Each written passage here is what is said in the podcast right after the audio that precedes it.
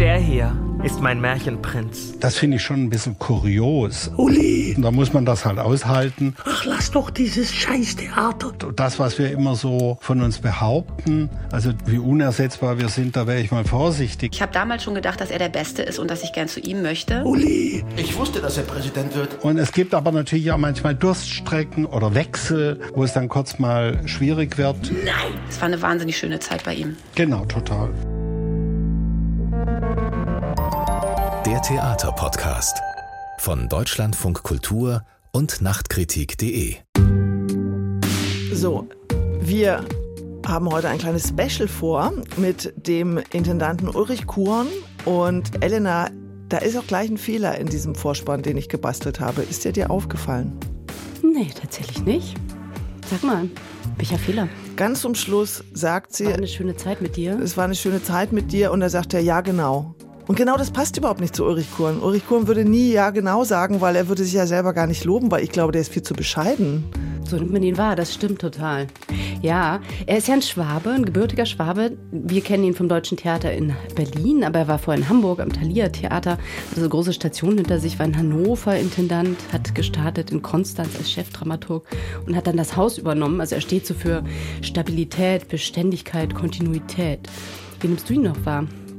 Für mich ist er ein extrem freundlicher und höflicher Mensch. Ich habe ihn wahrgenommen als jemand, der sich in Debatten gerne einmischt, aber immer, also meistens zumindest höflich und ruhig bleibt. In seinen Antworten ist er auch meistens sehr ausufernd, was uns als Journalisten manchmal ein bisschen nervös macht, weil man will ja weiter fragen. So, er ist aber einfach so eine Größe in der Theaterlandschaft. Also du hast ja die Station schon aufgezählt. Er hat dann vier Theater geleitet, war ein super erfolgsverwöhnter Intendant am Thalia in Hamburg. Da wurde er total gefeiert.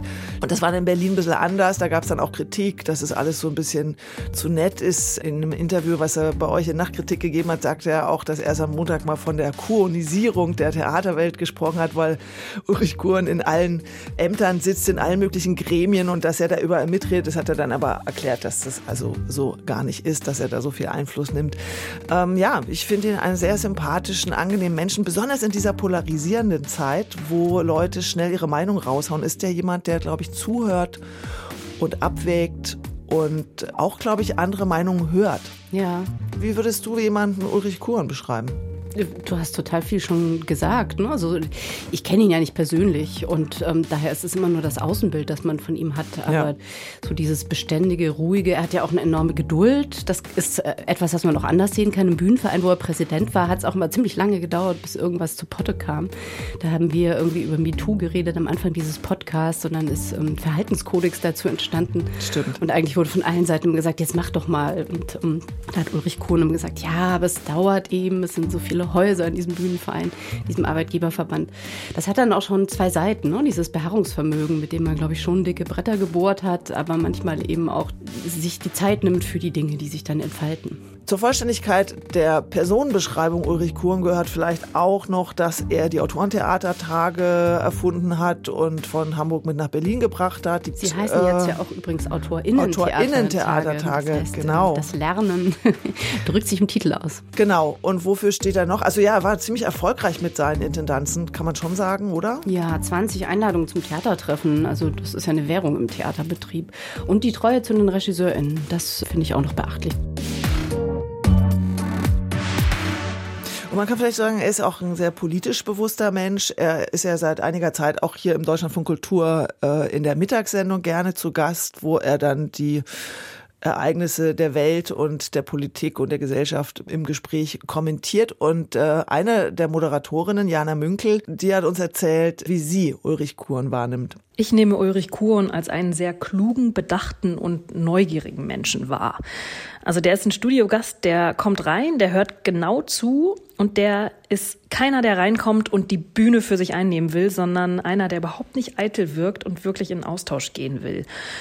Und ich hatte den Eindruck, dass er auch ein Chef ist, ein Intendant eben, der ja weiß, dass er mit sehr viel Macht ausgestattet ist und der sich ziemlich viel mit dieser Macht auseinandergesetzt hat. Ich hatte den Eindruck, dass er eben schaut, wie er als Intendant am Deutschen Theater seine Führungsrolle ausfüllen möchte, dass er da auch sehr viel seinem Team zuhört, dass er in den Austausch geht und dass er auch bereit ist zur Veränderung und die halt sowohl in seinem Haus zu schaffen, aber eben auch an sich selbst. Und das hat mich beeindruckt. Ja, ob das so stimmt mit dem Team, äh, ob er so ein toller Chef war, das werden wir in diesem Podcast auch erfahren. Wir haben einige Überraschungsgäste oder Überraschungsstimmen. Wir wollten ihn einfach noch mal ein bisschen als Mensch kennenlernen und vorstellen. Er hat jetzt in Berlin noch zwei Monate, dann ist es vorbei mit seiner Intendanz.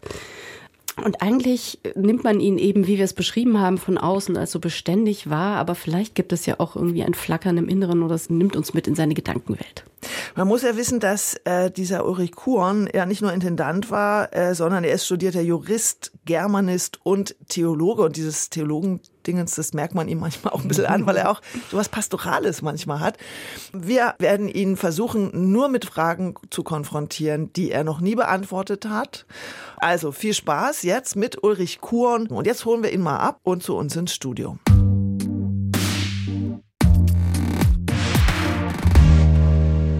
So, und jetzt ist er bei uns. Ulrich Kuhn, unser einziger Gast heute. Herzlich willkommen. Vielen Dank. Wir haben ehrlich gesagt Sie schon vorgestellt. Das haben Sie jetzt nicht gehört. Wir haben alle Verdienste aufgezählt. Wir wollen heute den Menschen hinter dem Intendanten kennenlernen. Und dazu haben wir uns besondere Fragen ausgedacht, beziehungsweise haben wir uns die gar nicht ausgedacht. Wir haben einfach faul, wie wir sind, äh, uns bedient bei einem, der das sehr gut kann, nämlich bei Max Frisch der hat sich ja bei Marcel Proust inspirieren lassen. Marcel Proust gilt ja so als der Erfinder des Fragebogens. Das war ja ein beliebtes Gesellschaftsspiel im 19. Jahrhundert, sich so auszufragen, äh, Dinge preiszugeben. Und Max Frisch hat dieses wunderbare Büchlein geschrieben und äh, haben jetzt mal ein paar Fragen ausgesucht, weil wir gedacht haben, der Ulrich Korn, den kennt man eigentlich irgendwie. Der hat zu allem was gesagt schon. Was er sagt, weiß man auch. Und deshalb dachten wir, wir versuchen heute mal Fragen zu stellen, die Sie noch nie gestellt bekommen haben. Und, und dann gibt's auch noch ein paar Checker-Wissensfragen über das deutsche Theater. Und auch ein paar Gäste sind da. Also ein paar Überraschungen erwarten Sie. Wir freuen uns. Bin gespannt. So, also wir fangen an mit der klassischen Max Frisch-Frage. Sie sind bereit, Herr Kuhn? Ja. Sind Sie sich selber ein Freund? Ja. Wann haben Sie aufgehört zu meinen, dass Sie klüger werden? Oder meinen Sie das noch? Ich meine das noch. Ich meine es zunehmend. Ich glaube, dass ich in letzter Zeit mehr dazu gelernt habe als zum Beispiel vor 20 Jahren. Und was zum Beispiel? Eigentlich äh, vor allem im sozialen Kontext, dass das Thema, wie man mit einer Gruppe umgeht, äh, zu der man gehört, aus meiner Sicht immer komplizierter wird und dass ich so die Sehnsucht, das, sagen wir mal, in einer irgendwie gut hinzukriegen oder perfekt hinzukriegen, äh, seit längerer Zeit aufgegeben habe. Aber ich würde das Soziale eigentlich jenseits des Künstlerischen auch als ein eigenes Ziel betrachten im Theater. Und da merke ich, dass ich da unsicherer bin als vor einigen Jahren. Ich habe, sagen wir mal, zunehmend kapiert, äh, dass man nicht an einem Ziel ankommen kann. Und dass, wenn man das eine Problem gelöst hat oder die eine Fragestellung, dass dann eine andere plötzlich stärker wird.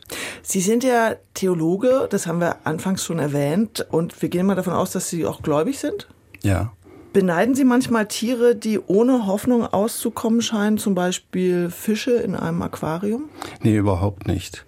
Also ich finde ja dieses Hoffnung haben, enttäuscht werden, also eigentlich die, die Amplituden, das finde ich ja das Entscheidende.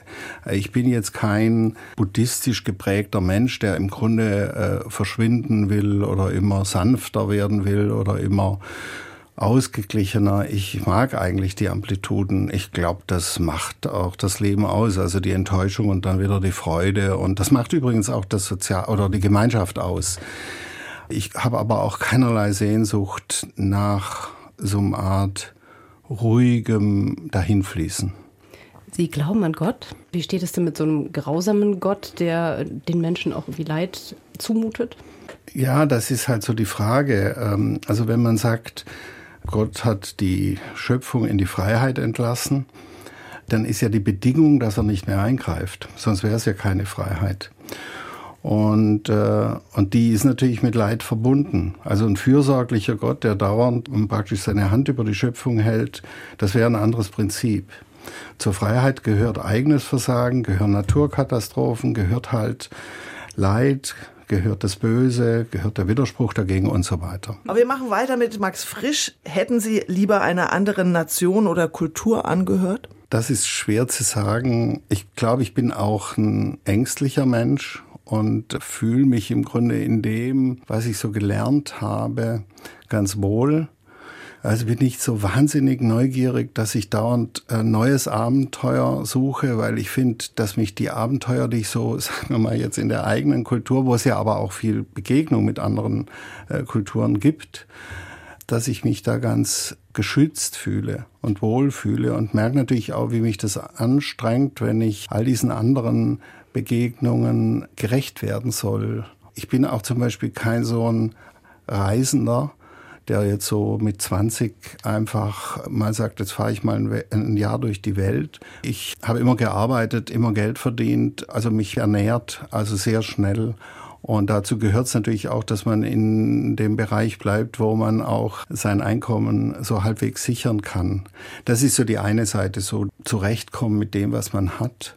Und die andere ist, dass die Neugierde eher eine ist auf Menschen und das ist irgendwie alles aufregend und anstrengend genug und aber auch schön und reich genug bei dem, was mir alles automatisch begegnet.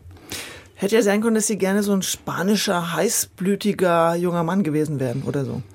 Stierkämpfer.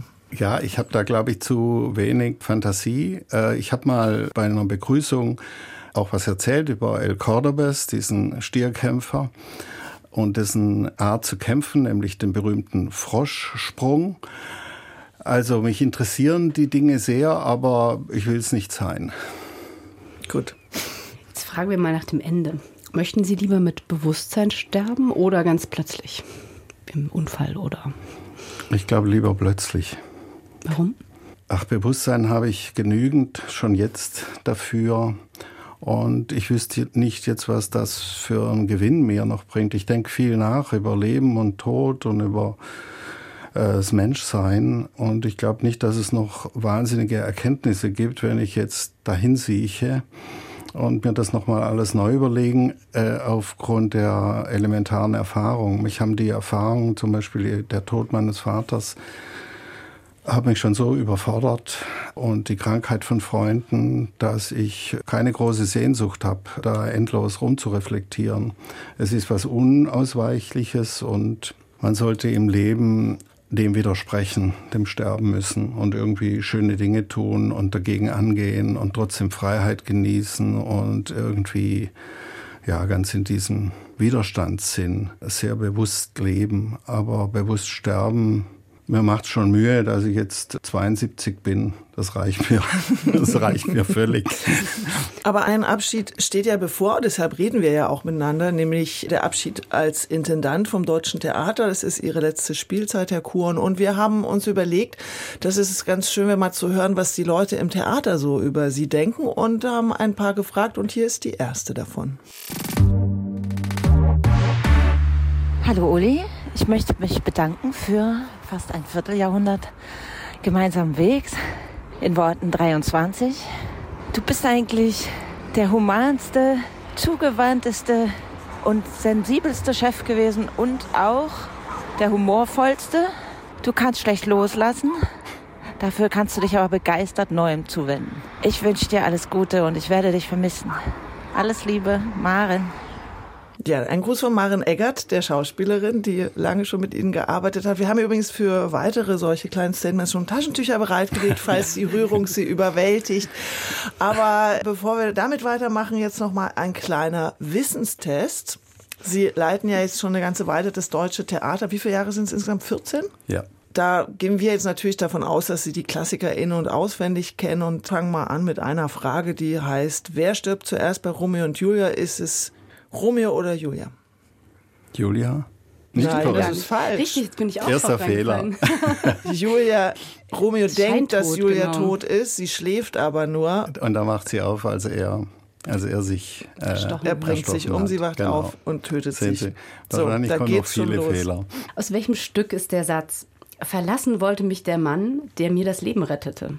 Das ist voll ein gemein von uns. Das ist voll Schwierig, ja, gemein, richtig gemein. äh, äh, finde ich auch. Ähm, Aber wir können ja schon mal sagen, dass es ein Stück von Schiller ist. dann sind es die Räuber. Anne Lenk hat das inszeniert. Anne. Das ist wirklich gemein, oder? Ich glaube, ich komme rüber wie jemand, der irgendwie noch nie im deutschen Theater war. Von Schiller bei uns Anne Lenk, Maria Stewart, ja, ja, alles klar. Genau, ja, genau, Sehr gut. Ja, ja. Okay, dann, dann wird es jetzt richtig kleinteilig. Äh, welche Figur in dem Stück hat den ersten Auftritt? Elisabeth oder Maria? Maria. Richtig. Richtig. Nochmal so ein schönes Satzratespiel. Das ist aber wirklich sehr einfach. Wir sind solches Zeug, als Träume sind gemacht draus und unser kleines Leben ist abgefeilt von Schlaf. Sturm. Genau. Ist es aus der Schlegel-Tiekschen Übersetzung? Äh, das ist aus der noltischen Bearbeitung, die wir spielen. Ich würde jetzt sagen, an der Stelle schieben wir so einen kleinen Wissensblock ein, nämlich vielleicht, Elena, sagst du mal das Original aus The Tempest, mhm. Shakespeares Sturm, und dann können wir mal die Schlegel-Tiecksche Übersetzung neben die von Jakob Nolte stellen. Mhm. Also aus dem Tempest. We are such stuff as dreams are made on, and our little life is surrounded with a sleep. Das heißt dann bei Schlegel und Tieck, wir sind solcher Zeug, wie der zu träumen und dies kleine Leben umfasst ein Schlaf. Deswegen haben wir diesen Satz auch ausgesucht. Das ist ja einer der berühmtesten aus dem Sturm. Und man merkt aber, wie Jakob Nolte das komplett anders fasst. Er sagt nicht, es ist umrundet und gefasst und mhm. sozusagen ganz, sondern es ist abgefeilt. Das heißt, ähm, es ist eigentlich kaputt oder der, die, der Zahn der Zeit nagt. Ja, wobei er sich ja dieser Wörtlichkeit so ausgeliefert hat. Also Sie würden sagen, es ist im Grunde bei Shakespeare oder Schlegeltieg wärmer oder, oder ähm, versöhnlicher. Abgeschlossener. Abgeschlossener. Ja. Hm.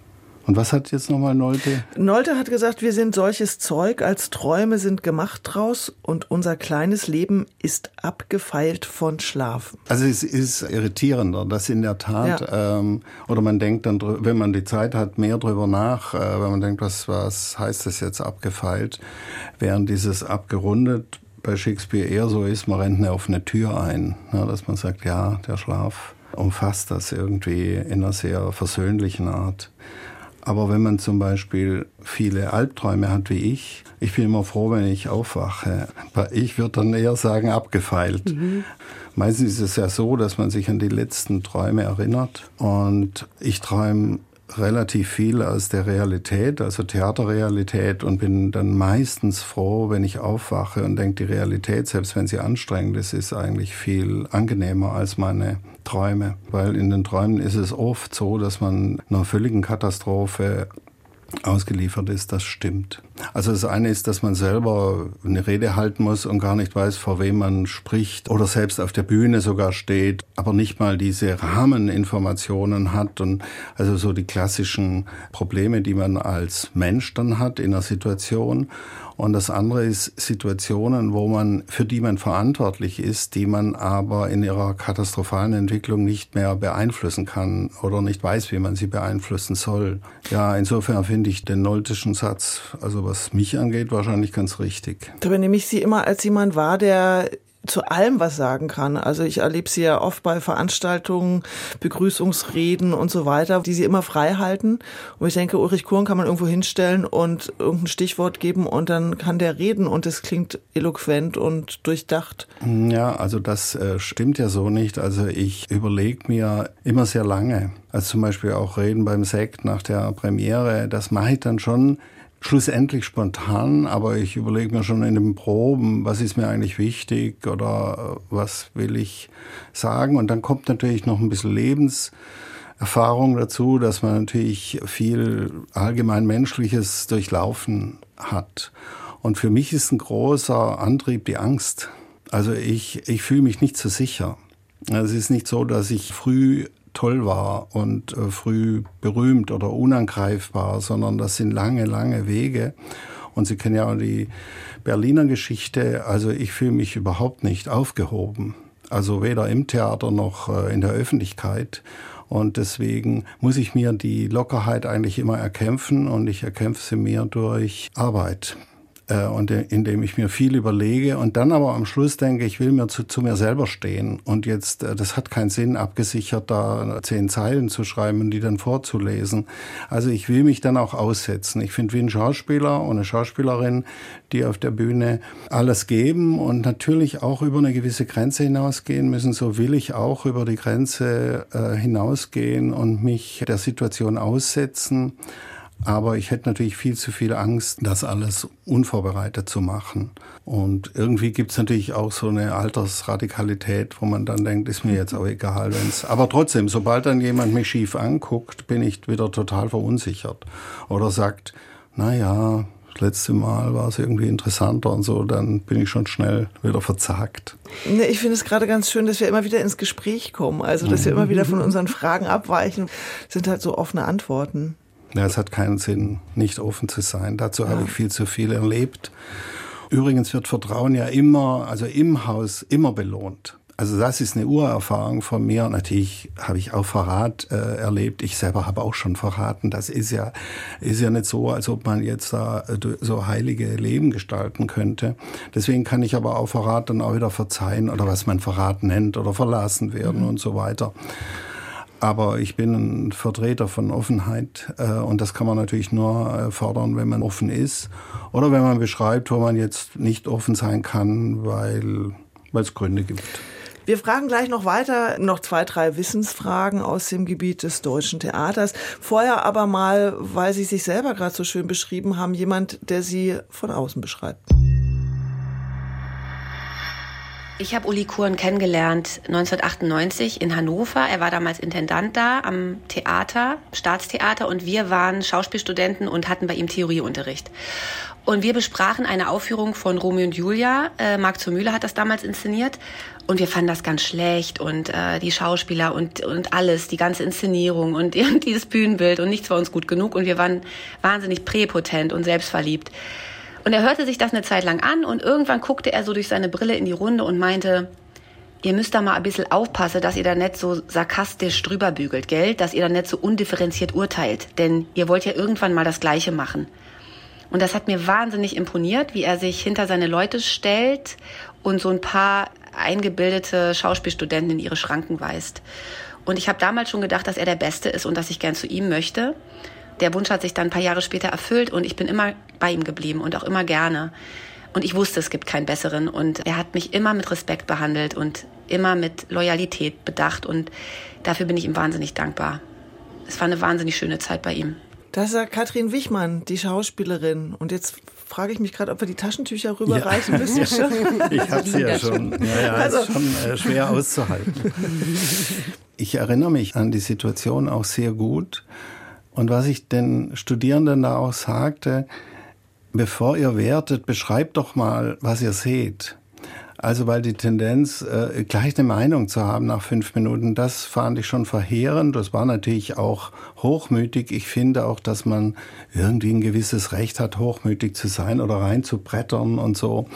Gleichzeitig fand ich eben den Kurzschluss, also vom Auge und gucken. Übrigens waren die sich natürlich auch immer wahnsinnig einig, dass ja auch so eine Blase, die irgendwie da durch ihr Studierendenleben geht und ähm, fanden das irgendwie alles blöd. Und dann sagt die, jetzt müsst ihr halt den Job machen, zunächst mal einfach zu beschreiben, was ihr seht. Und das finde ich ja grundsätzlich für Zusammenarbeit wichtig, dass man vom Meinen äh, etwas wegkommt und äh, die Mühe der Beschreibung auf sich nimmt, um dann anschließend das einzuordnen und dann muss man es ja irgendwann auch bewerten, ist klar. Zwei Fragen haben wir noch. Und zwar, wie heißt denn das Stück, bei dem die Protagonisten aus Pipi und Popo kommen? Leos und Lena. Genau. Und wer kommt woher? Der 50, 50 Chancen. Ah ja, das ist wie, wie vorher bei Maria Stewart. äh, da kann ich ja Glück haben. Das muss ich nämlich auch raten. Leonce aus Popo und Lena aus Pipi. Sehr gut, Sie haben Ihre Chance genutzt. Sehr gut. Jetzt eine Frage, die kann man eigentlich wahrscheinlich nur raten, aber äh, im antiken Drama Ödipus da gibt es ja den Helden, überraschenderweise, der Ödipus heißt. Und die Frage ist, wer hat den größeren Textanteil in diesem Stück von Sophokles? Ist es Ödipus, der König von Theben, Vatermörder und unwissentlicher Gatte seiner lieblichen Mutter, oder ist es der Chor? Aha. Ich würde vermuten, der Chor. Das Aber ist interessant. Elena hat nämlich mit ChatGTP gesprochen, weil wir wissen das natürlich auch nicht. Und was hast du herausgefunden, mhm. Elena? Also ChatGPT ist ja relativ dumm, aber auszählen kann diese KI. Und äh, sie hat ermittelt, dass Ödipus den meisten Text hat, und zwar satte 34 Prozent, also ein Drittel des Stücks, und der Chor mit etwa 28 Prozent, aber Aha. auch ziemlich gut dabei ist. So, Ende des Wissensquiz. Ja, und wir hören so. jetzt mal eine Stimme von einem Mitarbeiter Ihres Hauses aus einer Sparte, die sonst immer zu wenig im Fokus steht, wenn über Theater gesprochen wird. Ich schätze an Ulrich Kuhn seine Beharrlichkeit, seine Neugier, seine Empathie, sein Wissen um die Tatsache, dass man Theater nur mit allen Werken zusammen machen kann. Und was ich auch noch mochte, war seine Aussage, dass er den Auftritt der Betriebskapelle 2018 als seinen Saisonhöhepunkt betrachtete. Lars Lehmann, Bühnentechniker.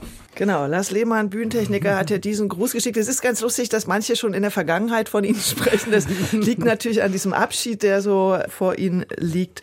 Die Gewerke, gerade die Technik und so, sind es Leute, die in den Theatern oft zu kurz kommen oder im, im Blick auf das gesamte Werk? Das nicht ist, nur die, äh, nicht nur die Techniker. Ist, äh, hoch, äh, hoch kompliziert. Also ich freue mich, was Lars da gesagt hat, weil ich immer den Eindruck hatte, dass mein Weg zur Technik insofern mühsam ist, als ich da kein, man merkt ja immer, wofür kriegt man einen Ton. Ich glaube, ich habe für, für die Technik, ich bin kein Regisseur oder keiner mehr und habe immer so das Gefühl gehabt, ich fasse es so falsch an. Wenn ich auf die Bühne komme, dann stehe ich da so, dann weiß ich nicht, begrüße ich jetzt jeden, die arbeiten aber, husche ich vorbei, äh, winke ich. Ich finde mich da nicht sehr erfolgreich. In Hamburg war es so, dass die mich nach neun Jahren dann adoptiert haben. Da haben sie mir auch noch an dem Abend dann, als sie mir ihre Zuneigung gestanden haben, gleichzeitig wieder gesagt, was ich alles falsch gemacht habe. Ich bin schweißgebadet aus diesem Fest rausgegangen, weil ich ja dachte, aha, okay, das, weil Techniker innen wollen oft eine klare Kommunikation. Und ich bin jemand, der manchmal so reinhuscht oder wenn er nicht sicher ist, wie er da reinkommt, äh, dann auch wahrscheinlich uneindeutig wirkt. Und dann denken die, ja, was will er jetzt eigentlich? Will er eine Ansage machen? Dann muss er uns zusammenholen, will er Hallo sagen oder soll er wegbleiben? also das freut mich, diese Rückmeldung, weil bei Maren und Katrin würde ich auch sagen, ja, ich empfinde es auch so. Ich empfinde mich denen genauso zugehörig wie sie zu mir und bin auch nicht total überrascht, weil das ist einfach ein inniges Verhältnis, auch mit vielen anderen, äh, auch Dramaturgen und so. Aber die Gewerke sind viel, viel schwieriger. Allerdings ist es mir ein totales Anliegen, sinnlose Arbeit zu verhindern. Und ich finde, dass im Namen der Kunst oft viel sinnlos gearbeitet wird. Das gehört auch dazu.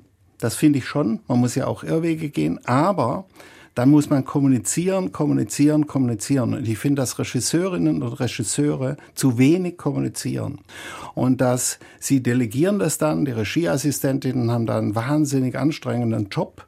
Es ist aber immer schöner, wenn der, der was auslöst, danach sagt, nee, falscher Weg, Leute, tut mir leid, ihr habt jetzt die ganzen Masken gemacht oder ihr habt die ganzen Perücken geknüpft in endloser Arbeit. Jetzt fliegen die raus äh, aus den und den Gründen, ich habe mich getäuscht. Also da kämpfe ich drum, dass, äh, dass wir da gut kommunizieren und im Eifer des Gefechts äh, oder im Eifer des Inszenierens, des ganzen Stresses gelingt das oft nicht. Und auch ich täusche mich da manchmal. Ich bin auch in der Arbeit bei den Ankleiderinnen nach einer Hauptprobe vorbeigelaufen, als sie da die Kostüme sortiert haben und gesagt, und alles klar. Und da haben die mich angeguckt, äh, hat der sie noch alle, wir sind hier am Durchdrehen. Und der kommt da gut gelernt vorbei. Aber ich habe die Probleme, glaube ich, habe ich auf dem Zettel. Äh, und ich glaube auch, dass alle Menschen, bei mir zum Beispiel im Theater, wahnsinnig bereit sind zu arbeiten. Aber wenn Sie denken, man geht gedankenlos über mich hinweg oder man macht sich keinen Kopf, was das für mich heißt. Ich würde gerne Regisseurinnen, auch Bühnenbildnerinnen, also alle, die die künstlerisch, die oft mal gerne wieder zwischendrin in eine Produktion stecken als Requisiteurin, als Ankleiderin, weil das macht mich auch regelrecht krank, dieses immer an jemand hinreden, auch zum Beispiel das Bewusstsein für die ganze Assistentinnen-Schar, Hospitantinnen-Schar. Da wird schon mal punktuell gesagt, ja, die ist ein Schatz, die ist ganz, ganz toll und so. Das heißt dann aber auch nichts. Und die Dankbarkeit für das, was einem zugearbeitet wird, ist unterentwickelt. Das finde ich ein Plädoyer für den Perspektivwechsel. Es kann überhaupt immer nicht schaden, mal die Perspektive von jemand anderem eine Weile einzunehmen. Wir wechseln zu einem neuen Fragebogen, nämlich ja eigentlich eine Weiterentwicklung vom Max Frischchen Fragebogen. Rolf Dobelli, der Schweizer, der hat ein Buch geschrieben, das heißt, wer bin ich? Indiskrete Fragen. Und das ist ein Hommage an Max Frisch. Und äh, wir haben ein paar der Fragen uns ausgesucht und wollen sie jetzt an Sie stellen, Herr Kuhn. Sind Sie bereit? Ja. Erste Frage. Wären Sie lieber sympathischer oder intelligenter? Intelligenter. Würden Sie Ihren Nachkommen Ihr Leben wünschen? Ja. Die beiden stecken ja auch im Endeffekt da schon drin. Alexander Kuhn also ist Schauspieler. Mein, mein Leben ist, ja, ist schon so, dass ich lauter Dinge mache, die ich gerne mache. Gibt es eine bestimmte Methode, mit der Sie Hoffnung erzeugen? Äh, nee, gibt's nicht. Ich glaube, Hoffnung ist so ein, ein Rätsel. Und ich bin zum Beispiel froh und dankbar, dass ich äh, das kommt. Das ist im Grunde ist die Chemie im Kopf, die das produziert. Und bei mir entsteht das halt immer äh, relativ, also immer wenn Hoffnungslosigkeit sich einstellt oder Müdigkeit oder Trauer, ähm, dann kann ich mich darauf verlassen, dass zwei Tage später ich wieder Hoffnung habe, ich Pläne mache. Ich bin ein begeisterter Plänemacher und da gibt's keine Methode. Abwarten äh, und Geduld haben. Ich habe allerdings auch oft Angst gehabt in Sommerferien, dass die Lust nicht zurückkehrt. Also gerade in den letzten zehn Jahren, dann sitzt man da und übrigens denkt auch immer die halben Ferien drüber nach, wie begrüße ich äh, immer so zwischendrin, nicht durchgehend, aber ne, was habe ich für Gedanken, die ich jetzt so meinen Leuten wieder präsentieren kann. Und immer kommt die Lust zurück. Allerdings manchmal auch sehr spät. Also das ist dann in der Tat ein Geduldsspiel. Woran scheitern Sie öfter an zu viel oder zu wenig Mut? Eher an zu wenig. Wenn man nachweisen könnte, dass Ihr Erfolg weitgehend ein Resultat einer Reihe von Zufällen ist, würde dies Ihr Selbstbewusstsein schmälern oder im Gegenteil steigern? Ich glaube, es stimmt einfach. Also äh, insofern, äh, insofern wird es weder schmälern noch steigern, sondern das ist halt so. Man nennt es Fortune. Und ich habe alles erlebt. Ne? Kein Vertönen, Vertönen. Und deswegen weiß ich auch, dass man kann sehr viel machen und dann halt Pech haben.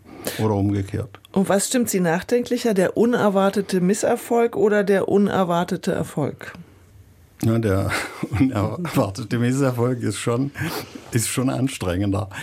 Der unerwartete Erfolg da denkt man ja dann doch immer, dass man auf eine geheimnisvolle Weise beteiligt sei, während der unerwartete Misserfolg, da denkt man schon sehr, sehr, sehr drüber nach.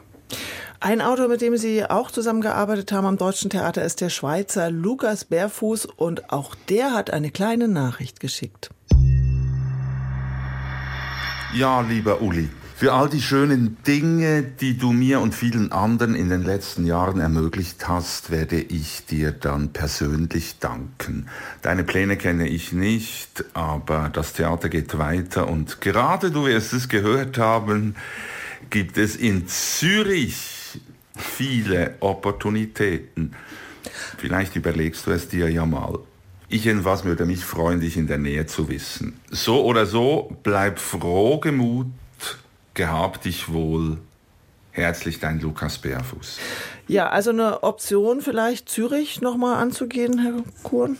Also Oder jetzt ist wirklich Schluss mit Intendanzen? Ja, über, also Intendanzen ist auf jeden Fall Schluss. Ja. Äh, also lange Strecken.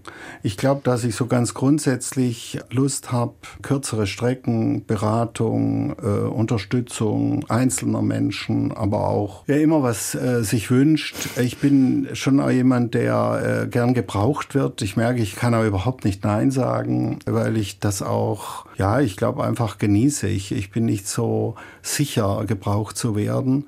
Und das ist irgendwie ein bisschen katastrophal, dass ich es eigentlich äh, nur mit dem Rücken zur Wand stehend überhaupt schaffe zu sagen, nein, das kann ich jetzt nicht machen. Ansonsten sage ich eigentlich immer alles zu. Aber längere Strecken sind jetzt nicht mehr sinnvoll. Das ist mir klar. Das ist eine Kopfentscheidung. ist in der Tat keine Herzensentscheidung. Aber so kleine Bewegungen hier und da und bei den Menschen zu bleiben, die man halt auch mag. Ne? Es ist jetzt nicht nur so eine Kunstbegeisterung, es ist schon auch eine Menschenbegeisterung. Ihr merkt ja wahrscheinlich schon, dass wir immer wieder wegkommen von unseren mhm. Rolf Dubelli-Fragen, aber jetzt kommen wir wieder zurück. Nämlich die nächste ist, möchten Sie Ihr Chef sein? Ja, glaube ich schon. Würden Sie sich einstellen? Ja, ich war ja, ich hatte ja mal einen Chef, also nur einmal im Theater Hans-Jörg Amann in Konstanz. Ich glaube, ich war ein guter Dramaturg für ihn. Ich habe ihn respektiert. Er hat mir auch manches verboten, da einfach gesagt, nein. Ein Regisseur wollte mal, der, äh, dass ich spiele weil ich bin ja, auch wenn man es nicht für möglich hält, begeisterter Spieler gewesen und auch exzessiv. Und da gab es so ein Theaterfest, wo ich äh, so einen Hans Sachs mit Marquardt Müller-Elmar zusammen gespielt habe. Ich war die Ehefrau. Äh, und es war wohl so faszinierend. Also früher habe ich auch viel so kabarettistische Sachen gemacht. Da wäre ich jetzt zu vorsichtig. Dann wollte mich Vlad Mugur besetzen.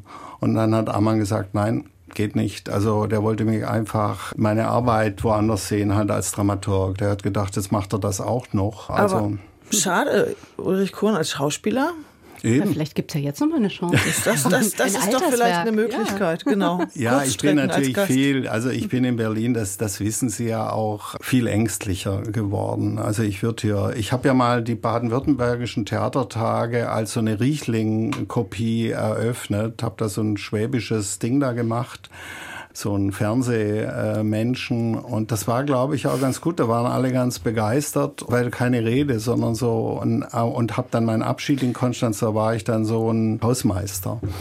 Und das war, glaube ich, ganz lustig. Zusammen mit Roland Koch, der war dann so der Hauptakteur und wir haben dann tausend Dinge gemacht und ich habe immer aufgeputzt und habe das so kommentiert. Interessant, weil eigentlich kennen wir ja Ulrich Kuhn als einen der Intendanten, der halt eben nicht selber inszeniert. Aber da ist so ein bis jetzt noch für uns geheimes Schauspieltalent, das vielleicht jetzt am Ende der Intendanz des Deutschen Theaters ausgelebt werden könnte. Meine Kolleginnen behaupten, dass ich, wenn ich Regisseurinnen, Schauspieler und so weiter, wenn ich Situationen parodiere, dass das ziemlich treffend wäre. Okay, also da, wir versprechen uns da jetzt was. Theaterberater und Schauspielimitator, das ist doch auch noch ein schöner Berufsweg. Genau. Und wir machen noch mal weiter mit Rolf Dobelli-Fragen. Mhm. Gibt es irgendein Kleidungsstück, was Sie besitzen, das Ihnen Glück verspricht? Also zum Beispiel irgendein bestimmter Anzug oder eine Unterhose oder irgendwas, was Sie tragen an so einem Anlass, der bedeutsam ist, eine Premiere oder sowas? Ich bin nicht abergläubisch, obwohl ich Sternzeichen begeistert verfolge immer. ähm, und, ähm, Sie sind selber ich, welches Sternzeichen? Ich bin Wassermann. Mhm. Und ich trage auch, glaube ich, bei Premieren immer so ein blaues Jackett, was ich da im Schrank hängen habe. Das hat sich jetzt herausgestellt, dass ich das mag.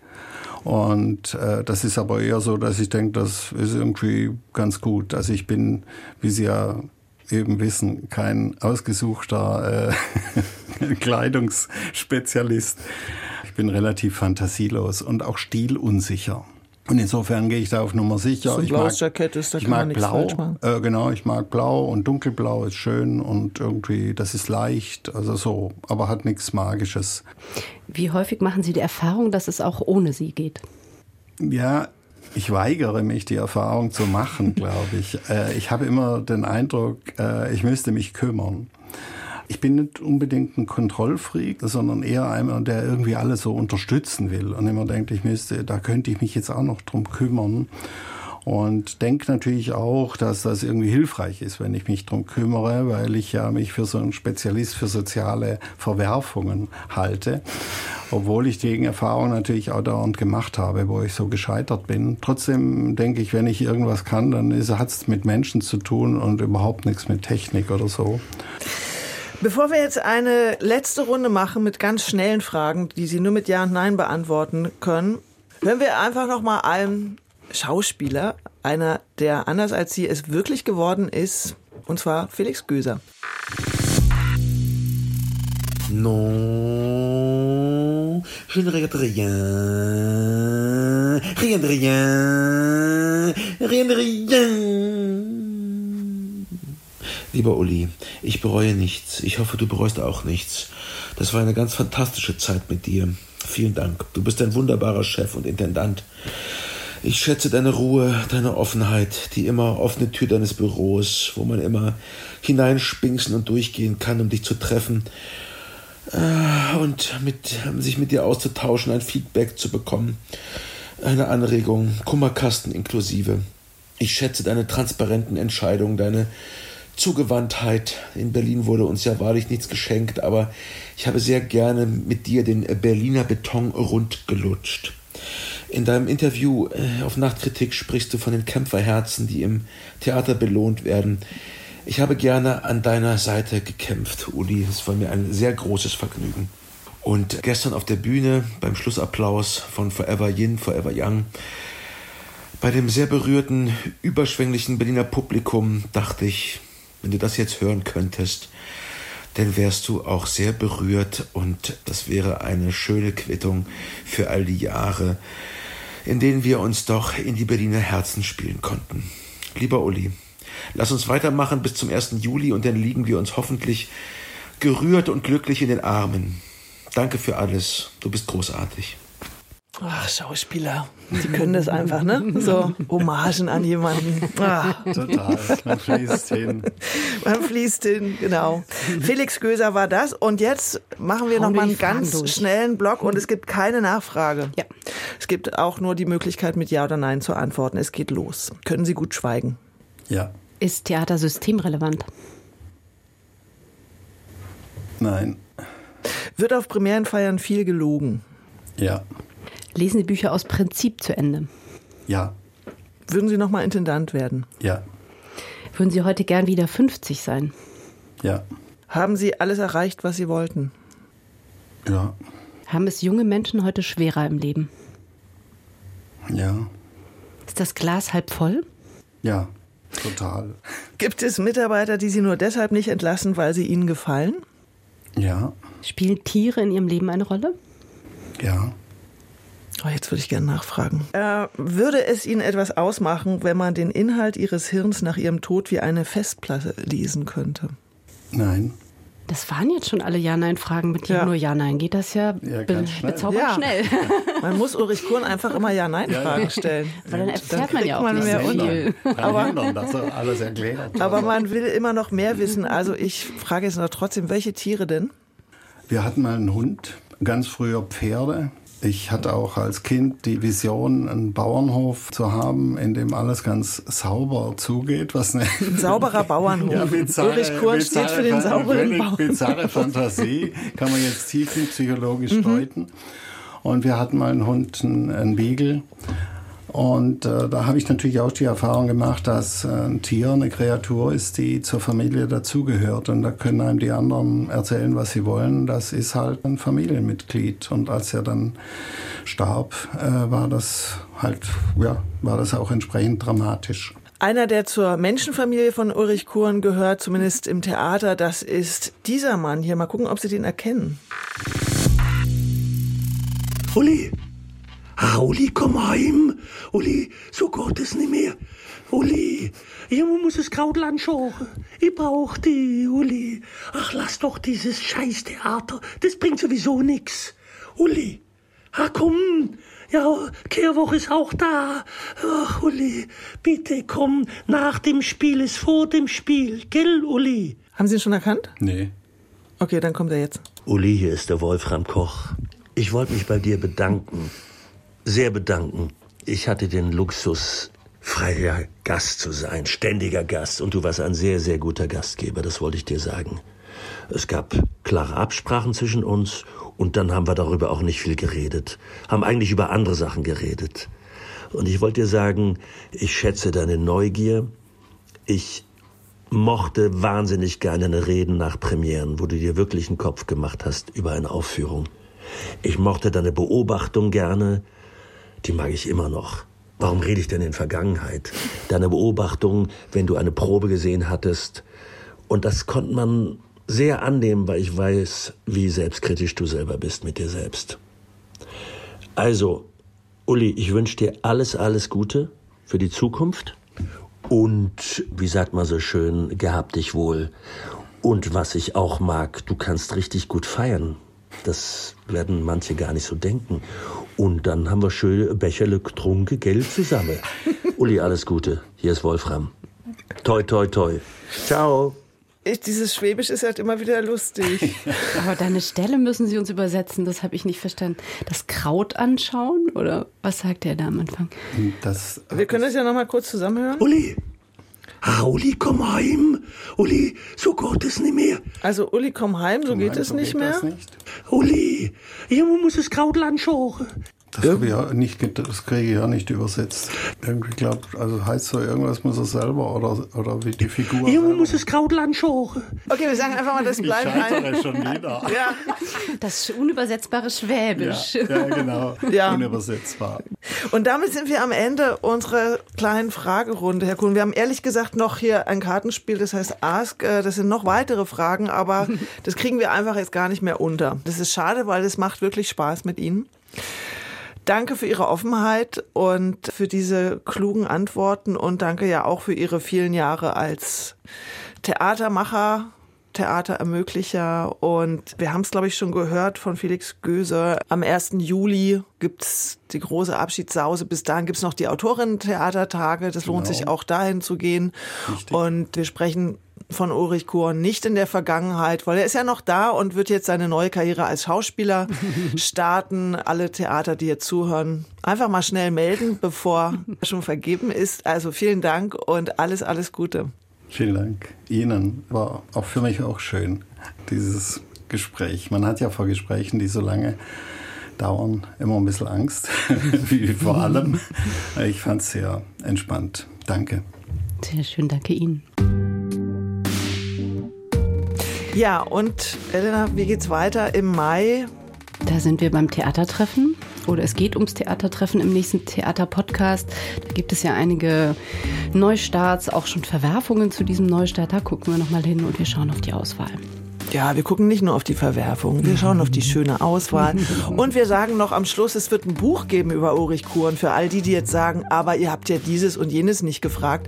Es gibt ein Buch, wie wird das heißen? Ich bin jetzt gar nicht vorbereitet. Unser Abschiedsbuch. Ja. Das heißt Kampf ums Paradies und ist im Grunde eine Erinnerung von uns allen. Also jetzt kein Ulrich Kuhn Buch, sondern unsere Gemeinschaft, die Gruppe, die 300 Menschen, die da und, und die Gäste, die da gearbeitet haben, 14 Jahre. Und es ist ganz schön, weil es auch ein bisschen eine Chronik ist oder was äh, Dokumentarisches hat. Also wenn man so sagt, wann war denn was und so weiter.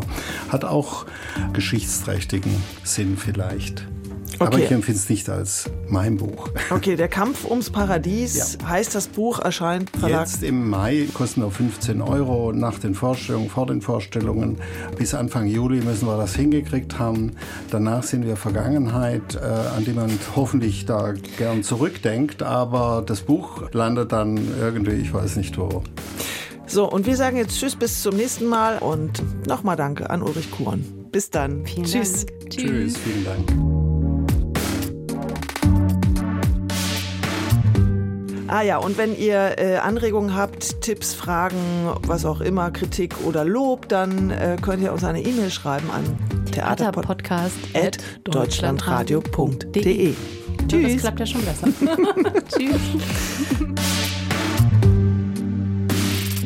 Und das allerletzte Wort in diesem Podcast, das geben wir an eine Frau, ohne die am Abend im Deutschen Theater gar nichts läuft. Und das ist die Inspizientin Marike Motto. Lieber Uli, dir gerecht zu werden ist unmöglich. Ich möchte dir einfach nur danken. Danken, dass du seit 15 Jahren nicht nur mein Intendant warst, sondern ein Mensch, der mich angeschaut hat. Denn wenn dich etwas auszeichnet, ist es dein Respekt jedem Einzelnen im Theater gegenüber. Zu dir schaut man nicht auf, dich schaut man an und du schaust uns direkt in die Augen. Du bist nahbar und hast immer ein offenes Ohr. Du bist ein Dauerläufer und gibst nie auf. Aber eigentlich kann ich nur sagen, du wirst mir fehlen.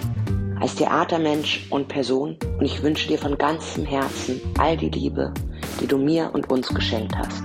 Bis zum Mond und noch viel weiter. Alles Liebe, deine Marike.